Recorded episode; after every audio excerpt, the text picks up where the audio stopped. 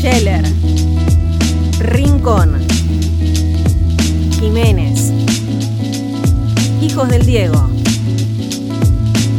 en Radio Éter.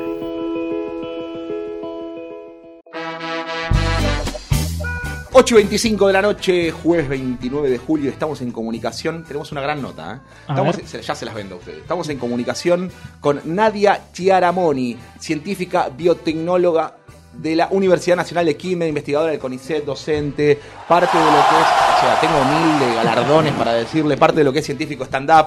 ¿Cómo estás? Muy buenas noches, Nadia. Acá Patricio desde Hijo del Diego. Hola Patricio, ¿cómo les va? Bien, ¿vos? ¿Está ¿Todo bien? Con frío, me imagino. Oh, estoy acá envuelta como un bicho canasto en mi departamento. Me imagino, me imagino. No, hoy está, hoy está Tengo un imposible. departamento de verano, ¿eh? Eso, acá te morís de frío, es una cosa, harto verano. No, igual hoy nos pasa todo, quédate tranquila. Voy a, voy a romper el hielo con vos porque, eh, digo, ¿qué no- A ver. estaba pensando hoy? ¿Qué, ¿Cómo arranco? Arranco por la ciencia, arranco por el humor. Y vos sabés que me metí a ver un video tuyo hoy y arrancás el video diciendo o preguntándote, ¿los científicos sabemos todo? Por lo menos nos hacemos creer que sabemos todo y- o se lo preguntás a la gente. Yo Sí. creo que vos supiste hacer algo que es muy raro, que es combinar la ciencia y el humor. ¿Cómo se te ocurrió esto? Bueno, mira, me, me encantaría ser tan crack de que esto haya sido mi idea, eh, que, que yo haya salido con esta idea, pero no, no fue solo mi idea. Fue una idea que fue algo más institucional, salió del Ministerio de Ciencia y Tecnología en realidad. Eh, la cosa es así, yo hacía stand-up hace mucho tiempo, ¿no? Hace- pero no lo combinaba con mi trabajo, eh, hablaba de mi vida personal y esas cuestiones, pero no hablaba de, de yo científica. Y en 2014, el Ministerio de Ciencia y Tecnología, digamos, el anterior a este que está acá, viste que hubo Ministerio, Secretaría de Ministerio, Sí, bueno, el primer ministerio, exacto. eh, tenía un área que se llamaba popularización de las ciencias, que había un montón de estrategias que, que adoptaban para hacer la ciencia más digerible a todas las personas. Y una de esas, eh, de, esas iniciativas que tenían fue formar científicos y científicas o estudiantes de carreras científicas para que, eh, digamos, pudiesen comunicar la ciencia a personas más jóvenes, a, adolescentes, y que, y que estas personas quieran estudiar carreras científicas. Entonces, la idea que tuvieron, que creo que la tuvo Diego López, fue traer a un comediante de stand-up que se llama Diego Weinstein, Sí. y básicamente les dio un curso de stand-up, nos dio un curso de stand-up a un grupo de científicos. Eh, yo me acuerdo que la convocatoria para eso, eh, yo, bueno, yo como saben trabajo en la Universidad Nacional de Quilmes, Diego Golombek, que ahora es el titular del INET, antes también era es, es- es científico también y trabajaba en la Universidad de Quilmes y trabajaba en el laboratorio de al lado mío. Y mm, este, lo que él, el- lo que, él, él- fue el que me dijo, mira, tenés que hacer este curso y qué sé yo. Y él, él fue el de la idea de, de este curso, de, de- de formar a científicos y científicas en las artes del humor. Yo me acuerdo que, eh, o sea, el curso, lo, lo, eh, eh, formamos parte de este curso todos becados por el ministerio, éramos 30, pero se anotaron 300 personas para formar parte de este curso, así que había muchos con la- las ganas Claro. de hacer esto. Pero, a ver, yo pensaba, ¿no? Mientras hablaba, yo, eh, todo muy lindo, ¿no? Yo puedo hacer un curso para manejar un avión, después no me siento en condiciones de poder manejar un avión. ¿Qué tenías vos? Porque después yo puedo hacerlo, pero después no me siento capacitado para poder... ¿Qué? Vos ya sabías que tenías algo como para poder expresar la ciencia a través del humor. Mira, yo no sé, a mí, a mí eh, yo siempre estudié teatro y estudié esas cosas como hobby, y nunca me entusiasmaba, hice cursos, viste, no sé, eh, y nunca los terminaba los siempre los, los terminaba colgando. Hasta Claro. que un día, en 2013, 2012, eh, yo estaba en pareja, me dejaron como, bueno, nos ha pasado a todos en algún momento de la vida, y en lugar de sentarme a deprimirme en mi casa, googleé curso de stand-up. Y me encantó. Este, me di cuenta que eso era lo que yo quería hacer, que era hablarle a la gente, porque vos, en un- vos cuando estudias teatro, o cuando haces una obra de teatro, te conectás con tus compañeros del, del escenario, y de afuera, si, si yo era un bebé, vos tenés que hacer que ese bebé no exista.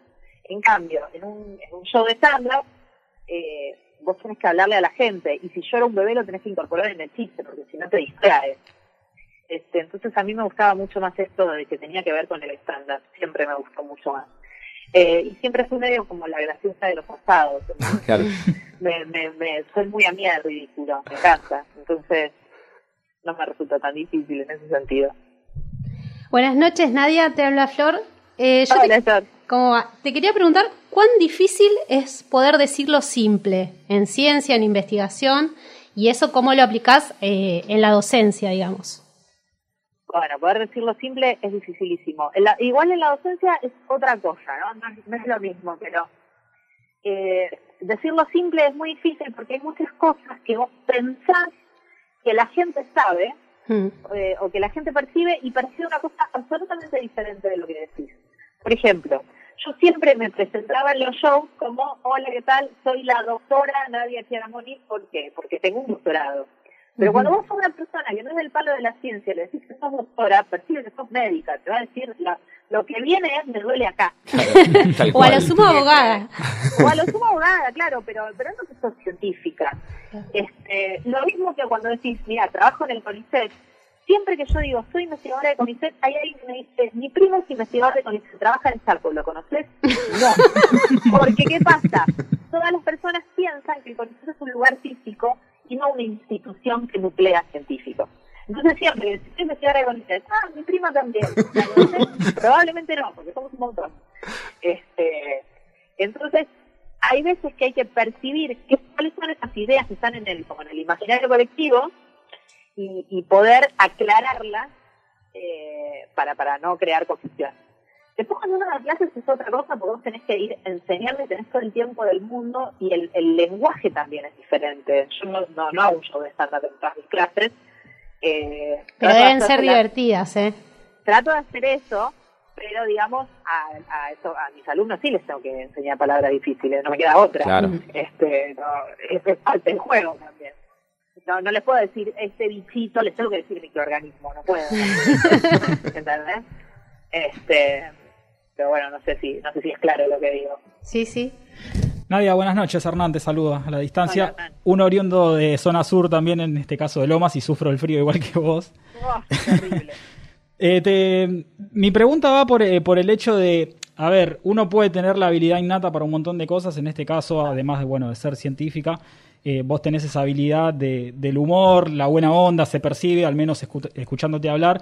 Digo, y, relacionándolo con el tema de la simpleza, además de, de todo lo que debe llevar el, el laburo de ser un científico, de las pruebas y demás, las complejidades que puede haber, el hecho de sumar cursos de stand-up y tener esa habilidad innata, Sí. ¿qué es más complicado? ¿El laburo en sí es científico o poder llevar adelante un- una obra o un, un momento de stand-up como, como los que vos tenés que preparar, digamos? Cada cosa tiene su complicación. Eh, creo que las dos tienen su complicación y las dos tienen su lado fácil y, eh, para lo que encontrás, para lo que uno tiene el talento. Creo, creo que cada uno tiene talento para hacer lo que le gusta, ¿no? Eh, la complicación en cuanto a mi trabajo de, de ciencia es muchas veces la frustración, porque en ciencia uno piensa que eh, vos yo llevo al laboratorio, mezclo dos líquidos de colores, explota algo, sale humo blanco, digo eureka y ya soy exitosa. Y no funciona así. Eh, muchas veces en, en ciencia te dicen, che, ¿y qué descubriste? Y descubrir que es muy difícil laburar en esto, porque son muchos experimentos, haces un experimento, otro, otro, otro, otro, y recién el número mil te sale bien eh, y te da resultado que, que, que es novedoso y que vos necesitas. Entonces, me parece que es esto, es la, resistencia a la frustración, lo, lo difícil en, en ciencia. Pero lo lindo es que cuando vos te, le, la- te le parás de pecho a esa frustración y en un momento encontrás algo que está buenísimo.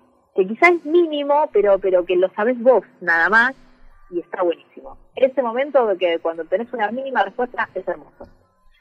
Eh, y después, en, en, en, en cuanto al humor, lo más difícil a veces es que yo pienso que hay algo que es graciosísimo, es un plato, y cuando voy y lo pruebo en el escenario es una porquería, no se ríe nadie.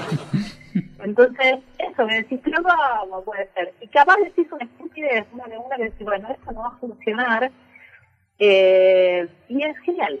Ponele, hay, un- hay una parte, yo una vuelta probando material en uno de esos open mix, hay, hay shows que se llaman micrófono abierto, que vos vas con cinco minutos de chiste y los probás, básicamente, para ver si son graciosos o no. Y yo fui con algo que era una, que para mí era una estupidez, una estupidez, pero dije, bueno, voy a probar a ver qué anda.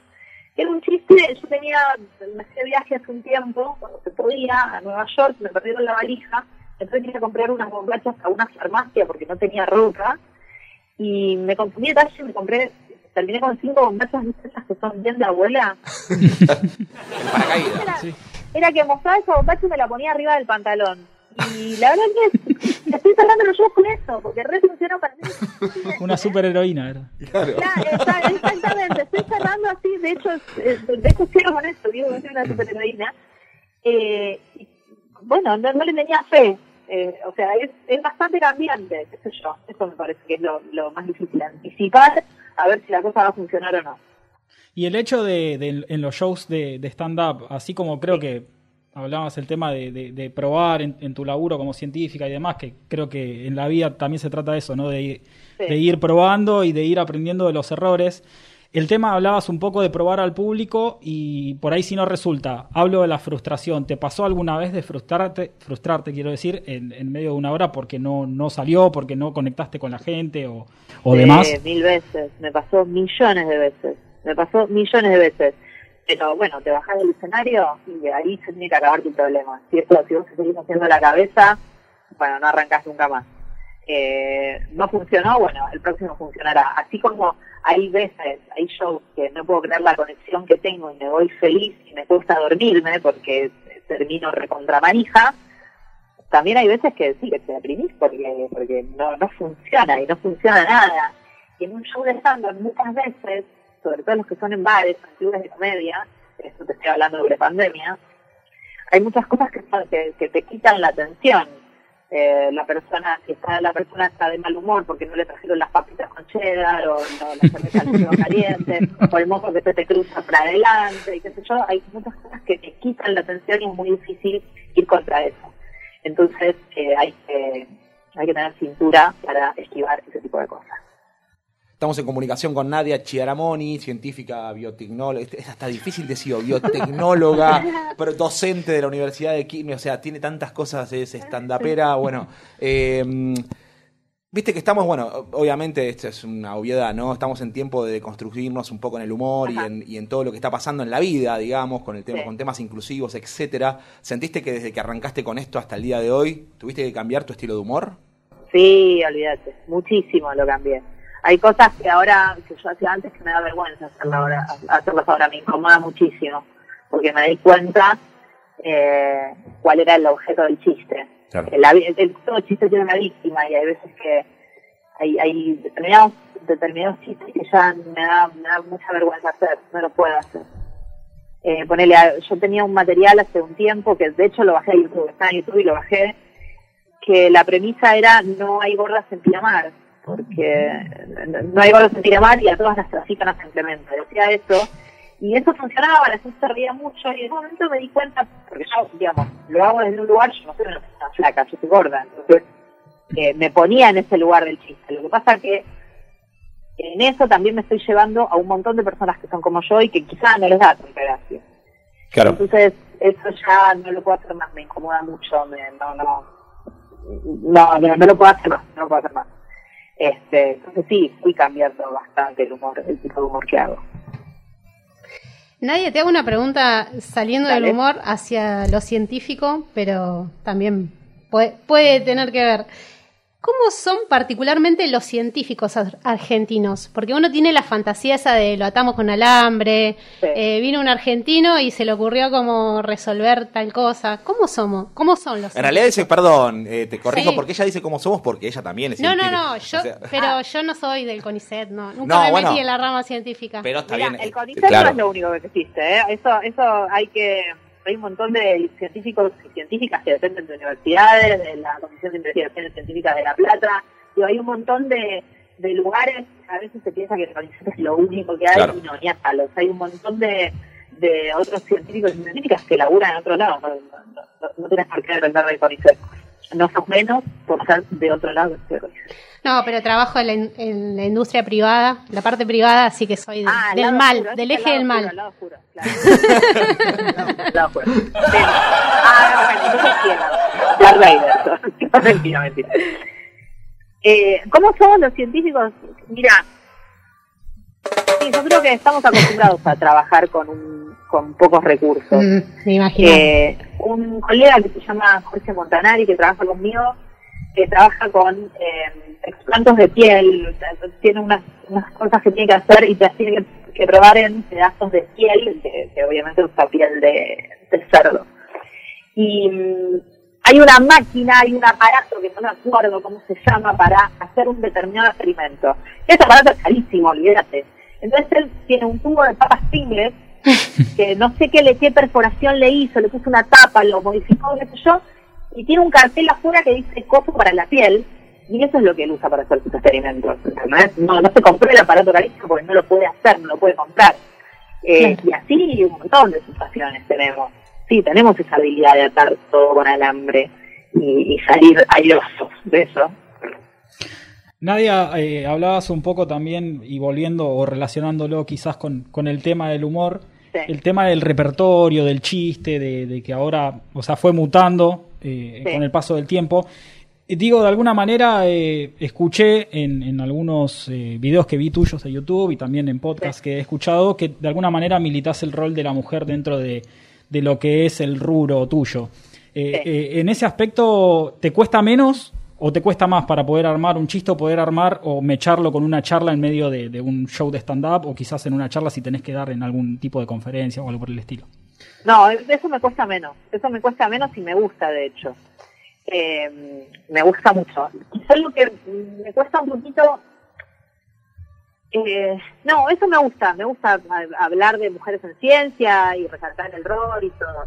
Me cuesta a veces aguantarme. Hay algo que se llama mansplaining, que es cuando viene una persona eh, y te explica algo ignorando si vos lo sabés o no, es, es secundario si vos lo sabés o no. Esa persona asume que vos no lo sabés y por eso viene y te lo explica. Y en general esto se da de un hombre a una mujer.